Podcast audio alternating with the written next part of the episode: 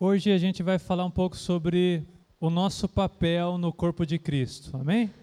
Nós aqui juntos somos o corpo de Cristo, o que significa que cada um de nós, cada um de vocês que estão aí embaixo, são individualmente um membro desse corpo. E é sobre isso que nós vamos falar nessa noite. Você já parou para pensar como seria se os membros do nosso corpo tivessem uma mente própria?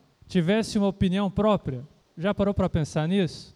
Como seria, por exemplo, se o seu pé tivesse opinião própria? Você acha que ele seria feliz com você? Pé de mulher, então, né?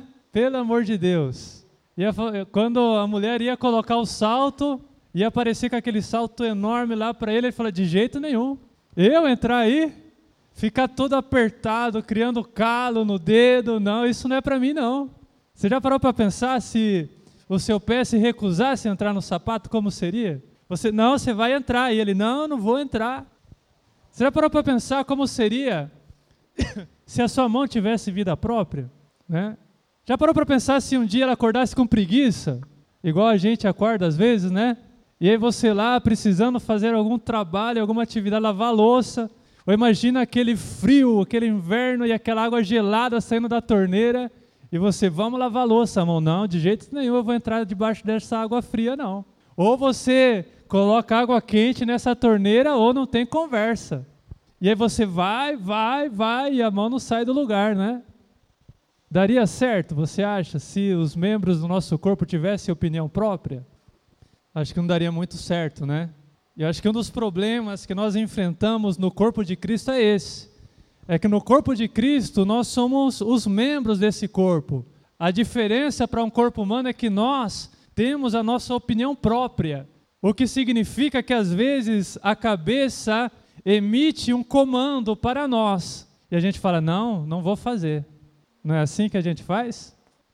Vamos refletir um pouco sobre o que significa nós sermos o corpo de Cristo, sobre o que significa você ser um membro desse corpo.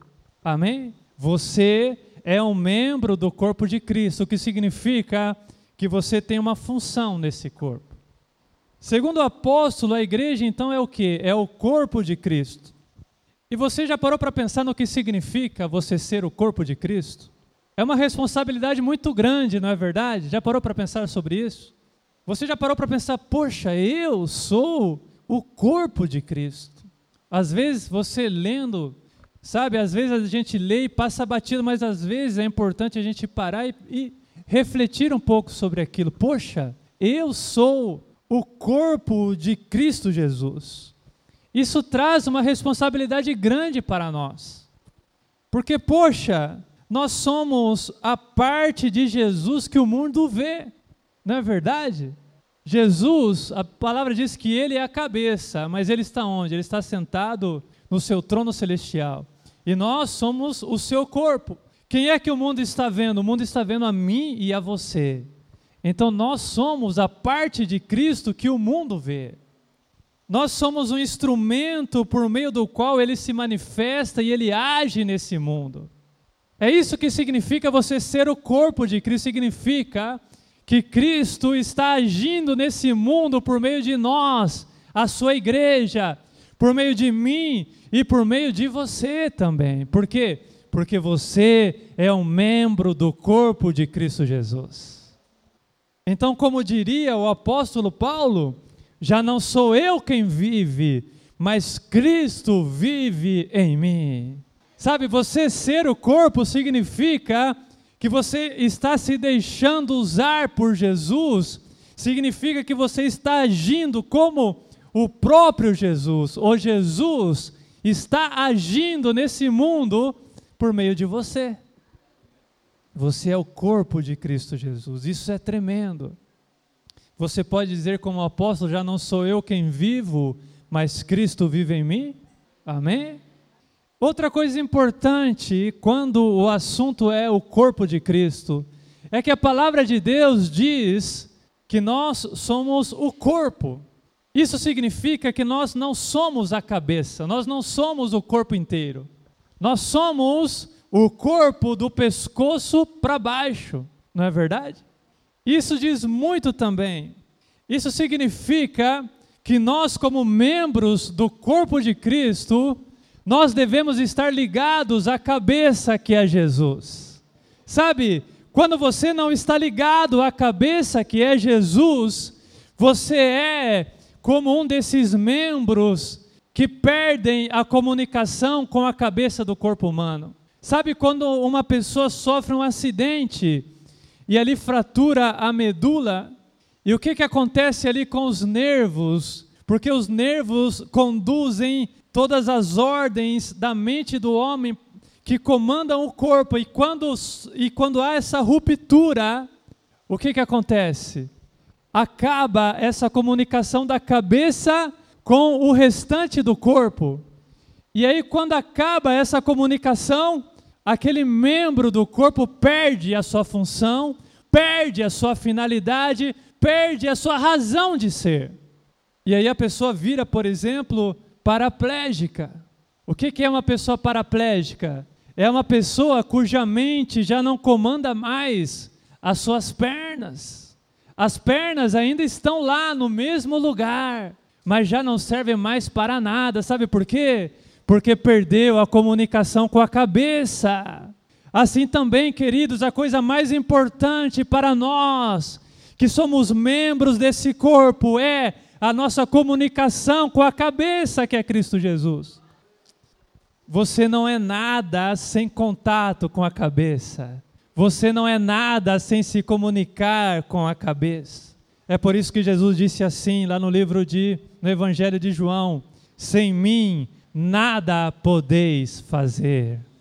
Sem mim, disse Jesus, nós não podemos fazer coisa alguma. E queridos, um dos males da igreja contemporânea é que nós temos perdido o contato com a cabeça. Vocês viram no começo, eu falei aqui como seria se os órgãos do nosso corpo tivessem vida própria ou mente própria e se revoltassem contra a nossa mente ou nosso comando, seria terrível.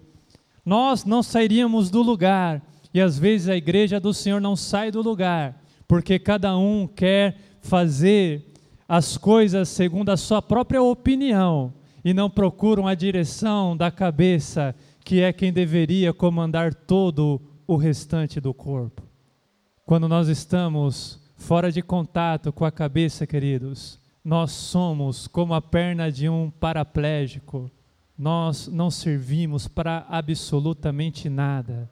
Na verdade, você só atrapalha a obra de Deus quando você não tem contato, quando você não tem comunhão, quando você não tem conexão com Cristo Jesus. Amém? Que nós possamos, antes de fazer qualquer coisa, dobrar nossos joelhos e perguntar: Senhor, o que é que o Senhor quer que eu faça? Tem muita gente saindo desembestada por aí, querendo fazer as coisas, quando na verdade o Senhor não te chamou para fazer nada que não fosse aquilo que ele te manda fazer. Nós não deveríamos agir a não ser mediante o comando da cabeça, que é Cristo. E ele nos comanda através desse sistema nervoso central, que no caso do corpo de Cristo é o Espírito Santo do Senhor. O Espírito Santo é o nosso contato com a cabeça. Quando você tem comunhão com o Espírito do Senhor, então você está em contato direto, querido, com a cabeça que é Cristo Jesus. Quer ser útil, por, quer ser útil para o Senhor? Quer ser útil para o Senhor?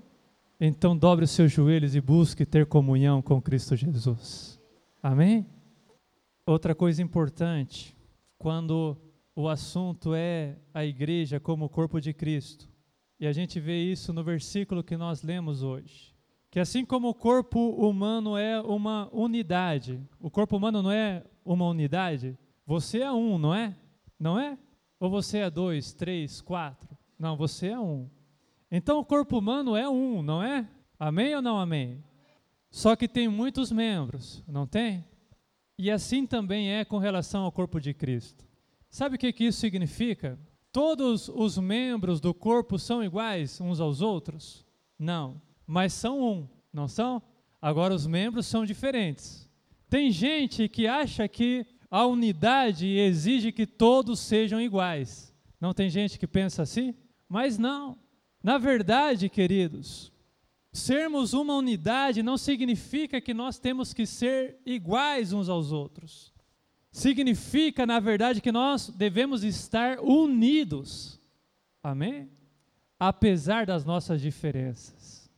E as nossas diferenças, elas não são incompatíveis de forma alguma, pelo contrário, elas são complementares. E normalmente, um lugar onde todos são iguais não dá certo. Pensa no casamento. O que, que se diz sobre a pessoa com quem a gente vai namorar, por exemplo? De, não dizem por aí os opostos se atraem? Você é igual ao seu marido? Você que é marido, você é igual à sua esposa? Você que está namorando, você é igual à sua namorada, o seu namorado?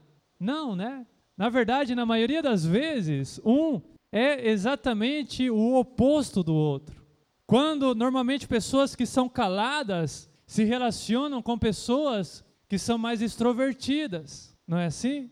Pessoas que têm pavio curto, para dar certo tem que ser tem que se relacionar com alguém que tem muita paciência, não é verdade? E isso impede, por exemplo, que um casal seja unido, o fato de serem diferentes, de serem opostos, não, pelo contrário. Na verdade, quando nós muitas vezes somos diferentes, o importante não é você ser igual, o importante é que as suas diferenças complemente o seu parceiro, a sua parceira. Não é assim? É assim também na casa de Deus, queridos. Na casa de Deus, o Senhor não busca que nós façamos todos a mesma coisa, ou que nós sejamos todos iguais, não, pelo contrário. Você é diferente, glória a Deus por isso. Sabe, quanto mais diferença houver, significa mais dons diferentes também no meio do corpo de Cristo. E para funcionar tem que haver diferença. Agora o que não pode, o que não pode haver é divisão. Ou essas diferenças não devem nos afastar, antes devem nos unir para trabalharmos juntos, cada um contribuindo com aquilo que sabe fazer de melhor. E assim o corpo de Cristo vai crescendo Assim o corpo de Cristo vai se desenvolvendo e vamos nos tornando melhores a cada dia. E a Bíblia também fala que o corpo ele não é feito de um só membro, mas de muitos. Sabe o que, que isso significa? Que ninguém pode ser o corpo de Cristo sozinho. Amém? Tem pessoas que querem, né? Ser o corpo de Cristo sozinho. Tem pessoas que acham que não precisa de mais ninguém. Ah, é eu e Deus. Mas, queridos, o Senhor não te chamou individualmente para ser o corpo de Cristo, não. O nosso chamado é para ser um membro desse corpo. O Senhor não te chamou para ser o seu corpo, Ele te chamou para ser um membro nesse corpo. Então você sozinho, você não serve para nada para Deus. Você já imaginou como seria se, por exemplo, qualquer membro do nosso corpo se revoltasse e falasse: não, a partir de hoje eu trabalho sozinho. Eu quero até sair do corpo. Tem pessoas que querem sair desse corpo, que é a igreja do Senhor. Agora, vai você tirar um membro do corpo e veja o que acontece com ele. O que, que acontece, queridos? Quando você amputa um membro do corpo humano, ele sobrevive? Não, ele morre. Ele definha, apodrece e morre. Sabe, nós também não temos como sobreviver a não ser quando conectados ao corpo de Cristo, que é a igreja. É simples assim. Ah, não, eu consigo servir a Deus na minha casa. Consegue nada. Não consegue. Você precisa do restante do corpo. Sabe, você precisa estar conectado a outros irmãos e juntos trabalhar para o Senhor. O Senhor não nos chamou Ninguém tem um chamado à parte do corpo que é a igreja, não. Todo chamado é para ser desenvolvido e desempenhado no contexto do corpo que é a igreja. Todos os dons do Espírito, o apóstolo Paulo foi bem claro, servem para a edificação do corpo de Cristo, que é a igreja. Sabe, o Senhor distribuiu dons para nós, para mim e para você, E não é para você sair por aí pelo mundo para usar esse dom sozinho, não. Os dons do Senhor são para a edificação da igreja, que é o corpo de Cristo Jesus. Então você não pode abdicar da igreja, você não pode querer ser um cristão independente, porque você não tem uma função no mundo, não, a sua função, queridos, é na igreja. A função do braço não é fora do corpo, a função do braço é no corpo. A função do olho, querido, não é fora do corpo, tira o glóbulo ocular de dentro da sua cavidade ocular e veja o que acontece com ele, ele não enxerga mais, ele não serve mais para nada. Assim acontece com você quando você acha que pode agir independentemente da igreja de Cristo Jesus. Não pode. Você é apenas uma engrenagem, você não é a máquina toda. E o mais importante é que cada membro do corpo tem uma função. Amém? Você conhece um membro do corpo que não tenha função nenhuma? As pessoas falavam, né, que a apêndice era um desses órgãos que ninguém sabe para que serve. Que você só descobre que você tem apêndice quando você começa a sentir dor nela, né? Ah, para que que serve, por exemplo, o umbigo? Ah, hoje ele pode não servir para muita coisa, mas você não estaria vivo hoje se não fosse por ele porque foi através dele que você foi alimentado quando você estava no, no, quando você estava dentro do útero da sua mãe. Não é verdade? Então não tem nenhum órgão do corpo humano que o Senhor tenha feito sem uma função. Na verdade, todos têm uma função. Por mais insignificante que possa parecer, aos nossos olhos, nós olhamos para ele e falamos: "Não, isso não é possível. Qual que é a função disso?" Tem uma função. No corpo de Cristo, queridos, é da mesma forma. Sabe?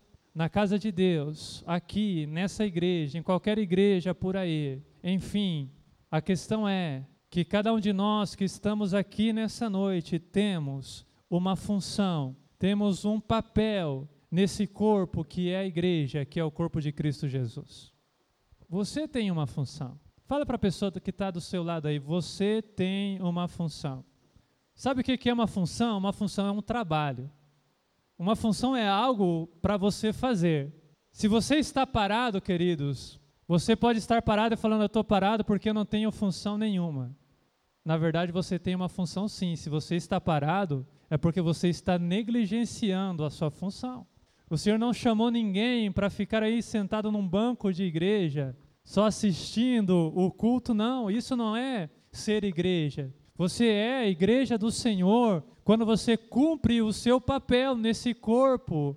Amém? O tema da mensagem hoje é como cumprir o nosso papel na igreja, como desempenhar a nossa função nesse corpo que é a igreja do Senhor. Tem funções que são menosprezadas, não tem? Tem funções que são menosprezadas. Por exemplo, quem é que gostaria de ser pé? Não é verdade? O pé, queridos, é um dos órgãos do corpo que mais sofre, porque tem que carregar o peso do corpo todo em cima. Não deve ser fácil ser pé, mas não pode haver um corpo sem pé. O mal dos dias atuais, queridos, é que a maioria dos membros do corpo estão insatisfeitos com a função que devem exercer porque é uma função que não aparece na maioria das vezes. E na verdade, a maioria dos membros do corpo gostariam de estar em uma posição de destaque. Mas a posição de destaque no corpo de Cristo, queridos, é a cabeça, que é o próprio Cristo Jesus. Eu ouvi algo muito interessante contado por um pastor e ele disse assim: que a igreja dos dias atuais tem se caracterizado por existirem muitas estrelas, ou seja, pessoas que aparecem, que gostam de aparecer, pessoas que gostam cantores famosos, pregadores famosos, pessoas que nós olhamos e a vemos brilhar e queremos ser como elas, né? Muitas vezes. E ele falou uma coisa muito interessante que eu fiquei refletindo e ainda continuo refletindo pelo que ele falou. Ele disse assim: que as estrelas só brilham quando o sol não está brilhando. Não é interessante? As estrelas, você só consegue ver o brilho dela quando o sol não está brilhando. Agora, quando o sol começar a brilhar, queridos, aí todos os demais brilhos serão como nada diante do brilho da cabeça que é Cristo Jesus. Você quer admirar o brilho de alguém? Olhe para cima, olhe para Cristo que está sentado à destra de Deus. E o brilho que você vai encontrar lá, queridos, vai ofuscar o brilho de qualquer pessoa humana, vai ofuscar o brilho de qualquer outra coisa que você admire nessa vida. Os seus olhos vão ficar cegos para todo o resto, você só vai ter olhos para o brilho de Cristo Jesus. Agora no corpo ninguém quer fazer o serviço de bastidor, de bastidores. Ninguém quer fazer o trabalho duro, todos querem fazer o trabalho fácil, né? Todos querem subir aqui no púlpito. Agora veja quantas pessoas que querem pagar o preço para chegar lá, né? São poucas. As pessoas vêm, admiram, mas na hora de trabalhar por aquilo, elas desistem apesar de serem chamadas para aquilo. É isso que impressiona mais, que tem pessoas que têm o chamado, o Senhor as comissionou, as chamou, agora por causa de preguiça, de pagar o preço, de se preparar, elas deixam para lá o seu chamado e se acomodam. Então, queridos, nós não, não podemos menosprezar nenhuma função. Se o Senhor te chamou para fazer algo que ninguém vê, glória a Deus, o importante é que Ele está vendo. Quem que você quer agradar? Você está trabalhando para quem? Para agradar as pessoas ou você está trabalhando para agradar a cabeça, que é Cristo Jesus? E o fato é que todas as funções são importantes. Você não tem direito de menosprezar nenhum outro irmão da igreja pelo que ele faz. O que ele faz é importante no contexto do corpo de Cristo, sabe? Em uma igreja tem muitas e muitas funções necessárias, desde a limpeza, desde a trazer água aqui na frente, cortar a grama, evangelizar, orar, pregar a palavra, cantar louvores, tocar um instrumento, interceder. Todas são funções, queridos, importantes no contexto do corpo de Cristo. Então você não pode falar ou achar que você não precisa do seu irmão, porque você precisa dele.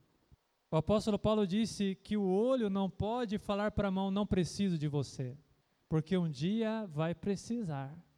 Sabe, você está aqui olhando o pastor pregar, e às vezes a única coisa que você vê é o que o pastor está fazendo, mas para ele estar aqui, existem pessoas, queridos, trabalhando. Existem pessoas contribuindo com os dízimos e com as ofertas que mantêm as portas desse templo abertas.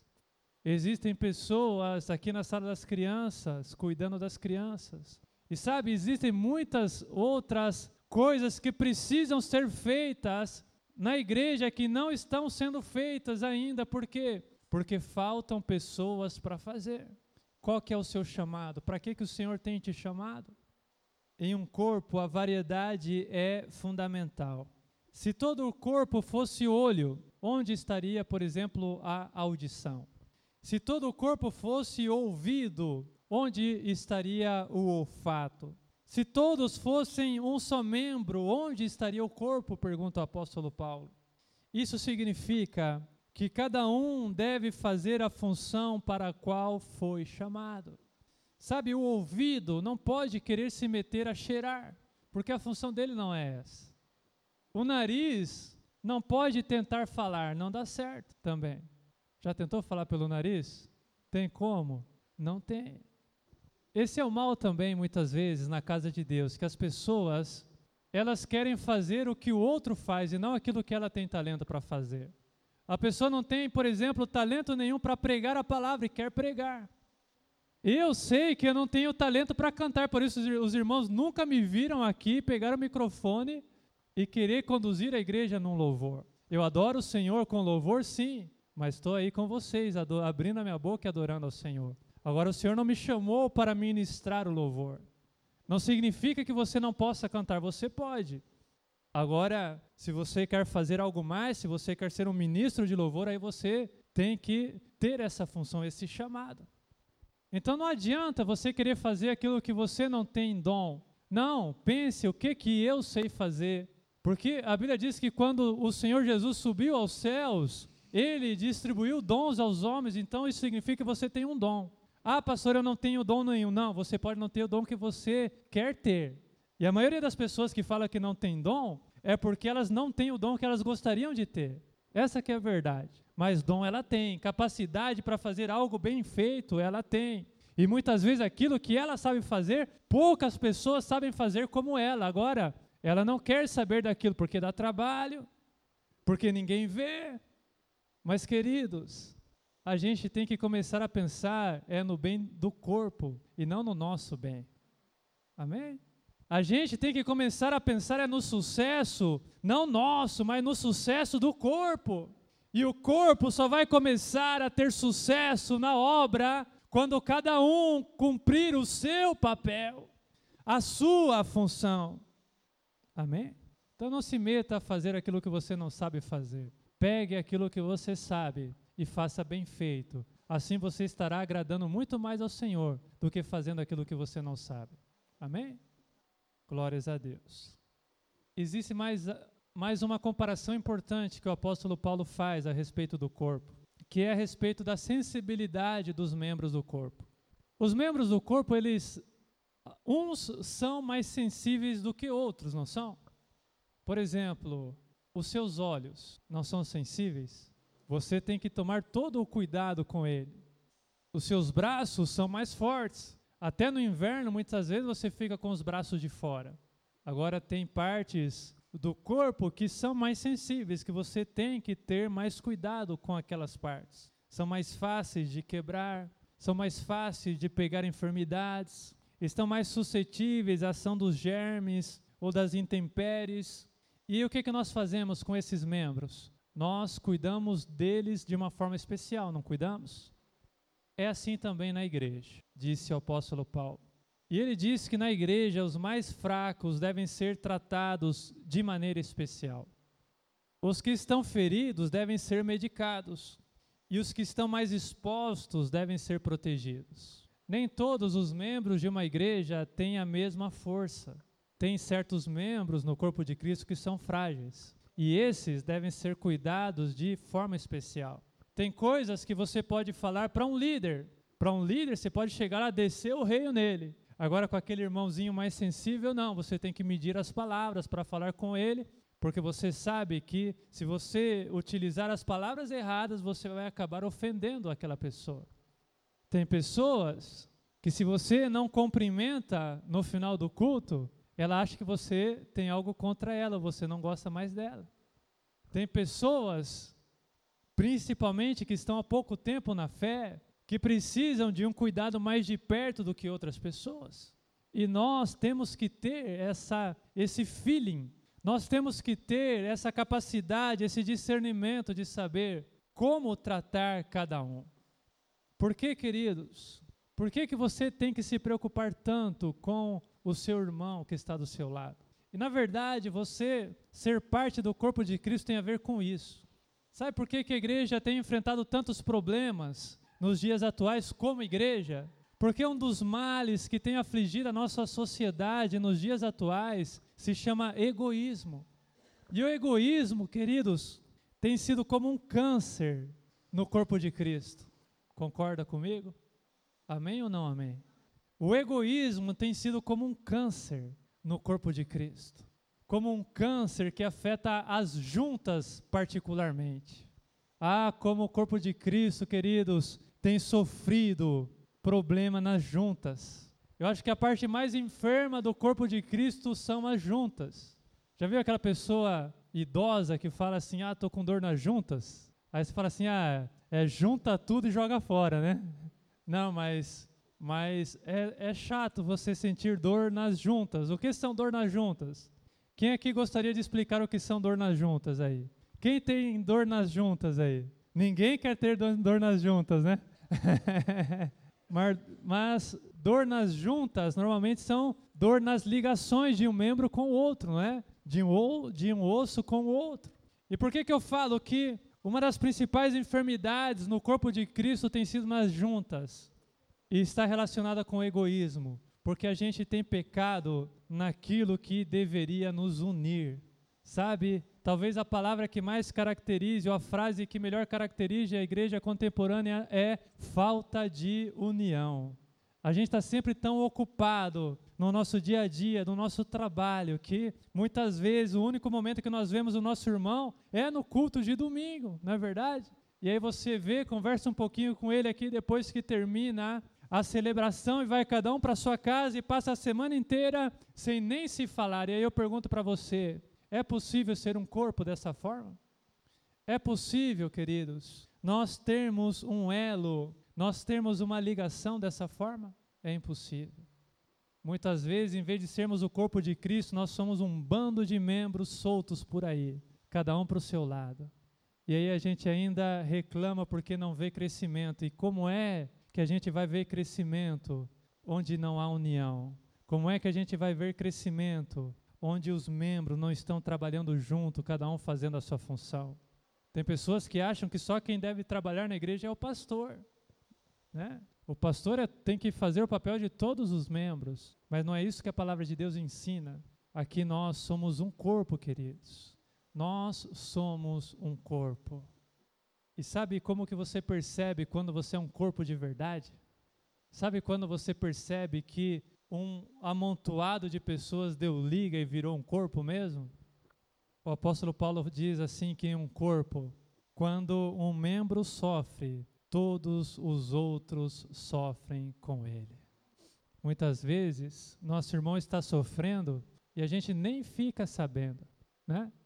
Às vezes, ele não tem o que comer na casa dele e a gente nem mesmo fica sabendo daquilo. Quanto mais sofrer juntamente com ele. Sabe, o corpo humano muitas vezes sofre com problema nos nervos e aí é perdida a comunicação de um membro com o outro. E quando isso acontece, quando você não sente, sabe? Uma pessoa, uma pessoa paraplégica, por exemplo, sabe? Você coloca lá a agulha, espeta a agulha na perna dele, ele não sente.